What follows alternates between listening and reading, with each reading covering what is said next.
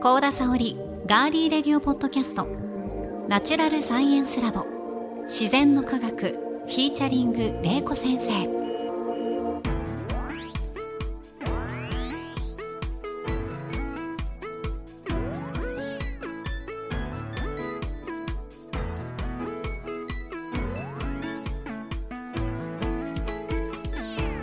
皆さんこんにちは。ガーリーレディオポッドキャスト。ガリレディパーソナリティの高田沙織です。ナチュラルサイエンスラボ自然の科学は元科学館職員防災士。農学博士の玲子先生に自然科学と自然現象である災害。その防災を聞き学ぶサイエンスポッドキャストです。土水昆虫宇宙食物理気象環境など自然科学の多彩なテーマをさまざまな視点で分かりやすく紹介しながら防災の知識や災害への備えを伝えていきます。それでは皆さんナチュラルサイエンスラボで私たちと一緒に科学しましょう。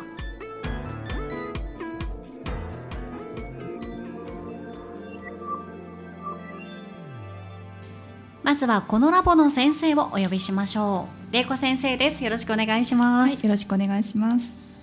さあ玲子先生今回はですね前回第1回目に予告した通りこの自然の科学毎月一つ玲子先生にテーマを決めていただくということで、7月のテーマ先生の方からもう一度お願いします。7月のテーマは？はい土。かわいい。土でございます気になるのがこの土土がこうテーマっていうことなんですけどなぜ初回この7月土なんでしょうか？そうですね、まあ、私自身がちょっと仕事で、えー、土についてあのいろんな視点であの、まあ、調べてあの皆さんに紹介したっていうところがあったので、はい、まあ、その驚きを 皆さんにお伝えしたいと思ってテーマとして選びました。はい。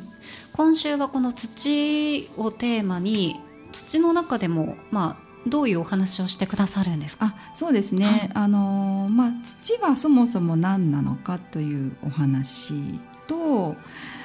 でそこについて、まあ、実は土をですね実は持ってきてますので、まあ、それを見ながらお話をしたいなと思うんですけども、たくさん持ってきていただきました。ね、はい、であとは、まあ、土の元になるのが実は岩石だよということで、まあ、岩石のお話であったりとか、あと実際のあの皆さんが身近にある土の種類のお話ですね。あとはあの災害を起こす土というのもあるので、まあ、そのどうしてその災害が起こるのかというところとあと土が原因となるあの災害、まあ、土砂災害とかなんですがそのリスクへの備えというところであのお話をしていきたいと思います。はい、今月すべて聞けばあなたも土博士になれるそうですね。そんな内容になってますよね。はい。はい、じゃあまずは今週は土とは何ということですね。あそうですね、うん、はい。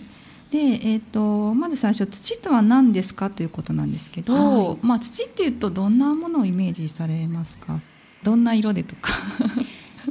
茶色で、はい、茶色とかちょっとなんか黄土色みたいなものをイメージしますかね、うん、そうですね。一般的にはそのようなものが土っていうイメージなんですけども、はい、まあ、実は学術的には土というのはあのー岩石が細かくなったものが実は土なんですね。はい、で土が、まあ、いきなり生まれるわけではなくてあのそういう石が細かくなって、えーえーと風化という現象なんですけれども、まあ、それで作られていきます。であのそういうふうに細かく土ってなんかこうサラサラしたというか、ね、ねちゃねちゃしたいろんなちょっとしょあの、えー、ある食感があると思うんですけれども、はい、あの細かい感じのイメージだと思うんですけどもそうですね、はい、そういうふうに風化するっていう現象があってで風化ってどういう現象かと言いますとあの太陽の光であったりとかあの日に当たってしまう。あと風とか水の流れとか、はい、あと岩の中岩にこうの水が入ってそれが凍ったり溶けたり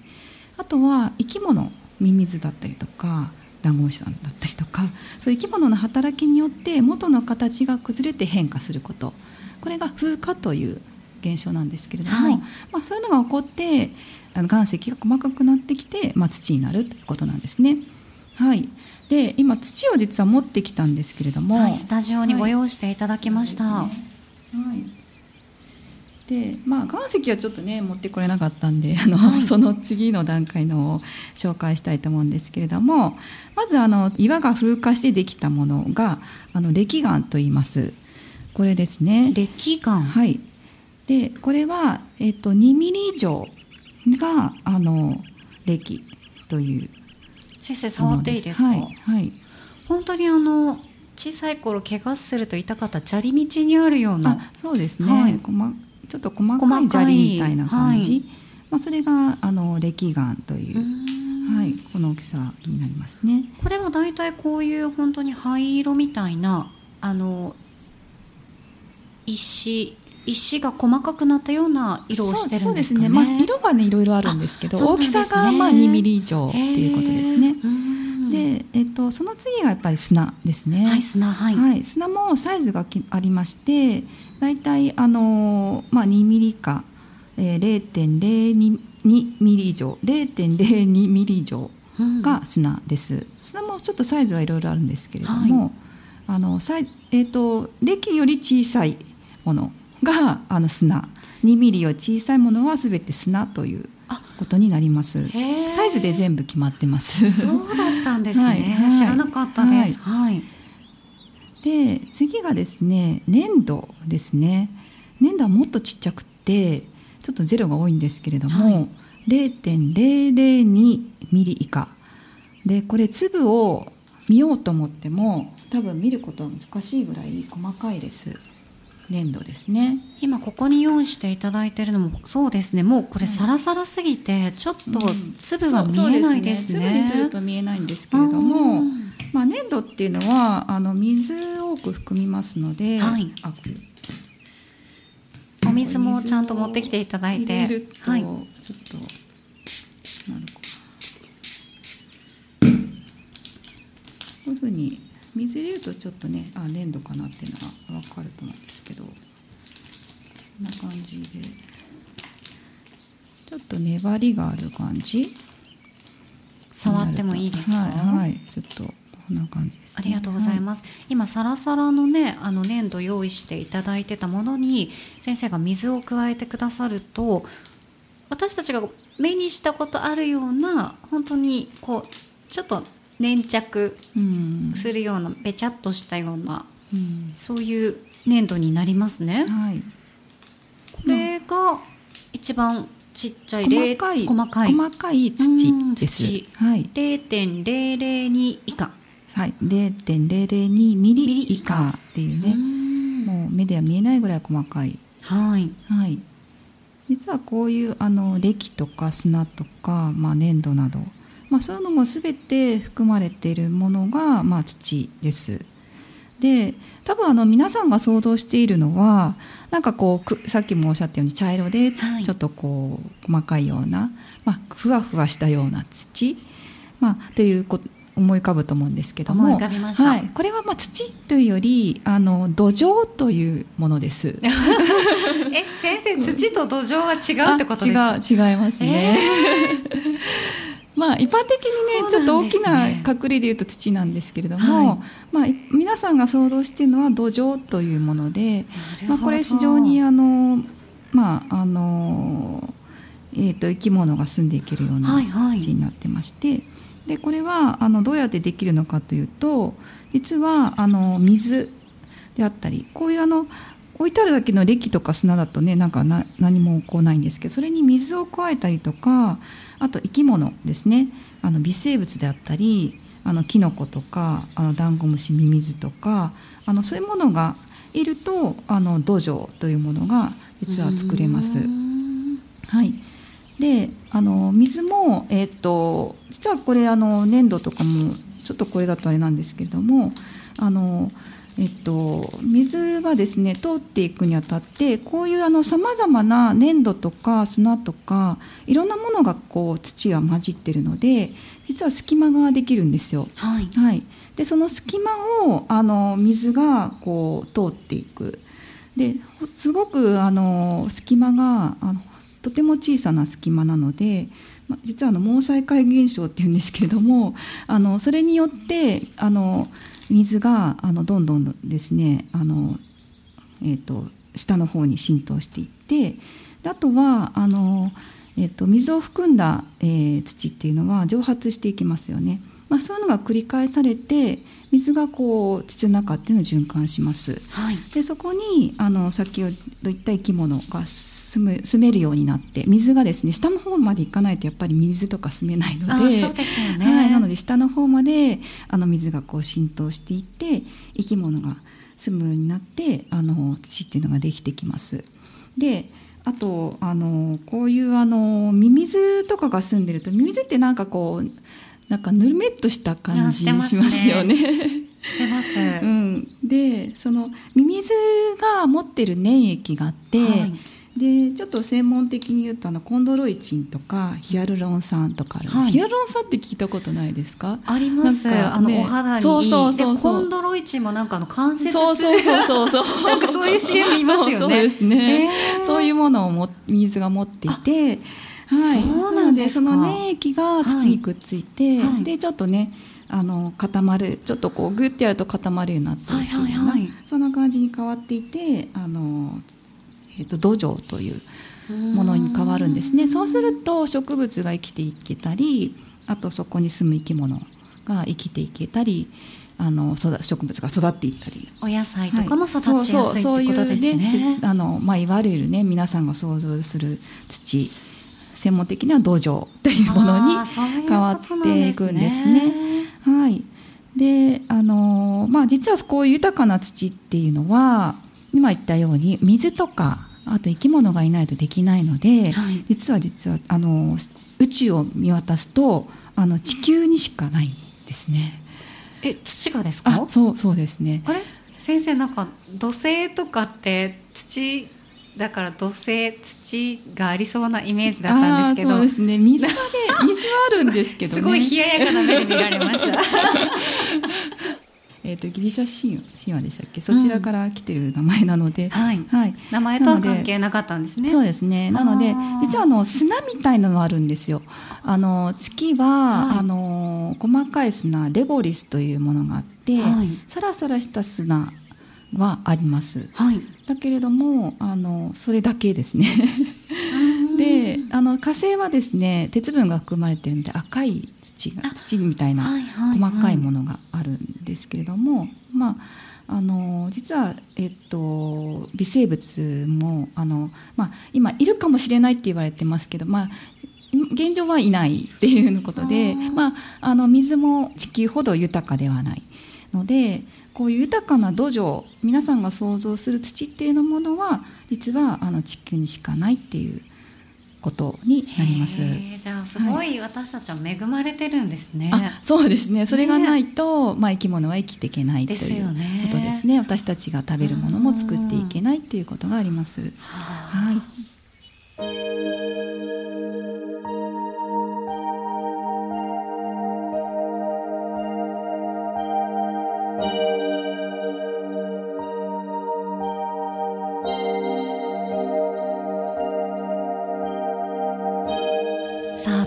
ことでいろんな土私がびっくりしたのは土は地球にしかないということと私が思っていた土は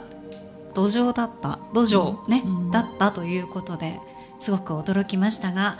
次の気になる話はまた次回ということで玲子先生次もよろしくお願いいたします、はい、よろしくお願いします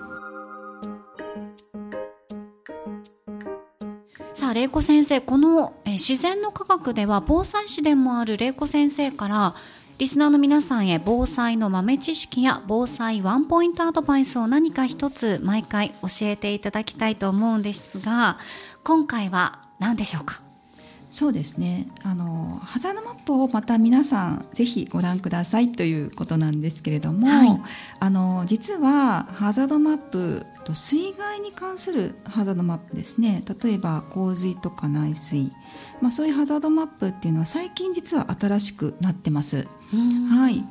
でこれはなぜかというとあの平成30年7月豪雨って皆さん覚えてらっしゃると思うんですけど、はい、実はあの岡山県倉敷市などで非常に大きな災害水害がありましたありましたねその時に実はあのハザードマップ通りに水害洪水が起こってしまったんですね。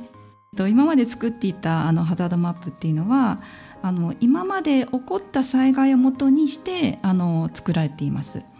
で最近作られたハザードマップっていうのはあのそれ以上の災害今ですね水害が非常に多く発生してまして、はい、なので1000年に一度のあの洪水が起こった場合大雨が降った場合どうなるかという視点で作られています。であの平成30年7月豪雨ではあの岡山県倉敷市で、まあ、ハザードマップ通りにあの水害があの実は来てしまったというのがあります。なのであの、まあ、昨今大きな災害が起こっていますので、はい、まあ、自分の住んでる場所があの洪水が起きた時にあのどこまで水が来てしまうかとかあとは、えーと、それが洪水ハザードマップですね。あと内水っていうのはあの大雨が降った時に水が流れなくなってしまう。雨が降りすぎてしまってあの流れなくなっても溜まってしまうその町に溜まってしまうそれが内水っていうんですけどもなので自分が住んでる場所があのどれだけ水が溜まってしまうのか洪水が起こった時にどこまで水があの来てしまうのか、まあ、それをぜひ知ってもらってこれから来る災害に、えー、備えていただきたいと思います。はい、玲子先生、今回はハザードマップ水害についての防災豆知識ありがとうございました。はい。この自然の科学は毎週金曜日に配信します。 Firstory、アップルポッドキャスト、Spotify、Google ポッドキャスト、Amazon Music ほか、いろいろなポッドキャストアプリやサービスで番組をフォローしてお楽しみください。番組ツイッターのアカウントのフォローもお願いします。ご感想や玲子先生に聞いてみたいことは、お気軽にメッセージフォームやツイッターのメンション、コメント、引用リツイートなどでお寄せください。ハッシュタグはひらがなで自然の科学、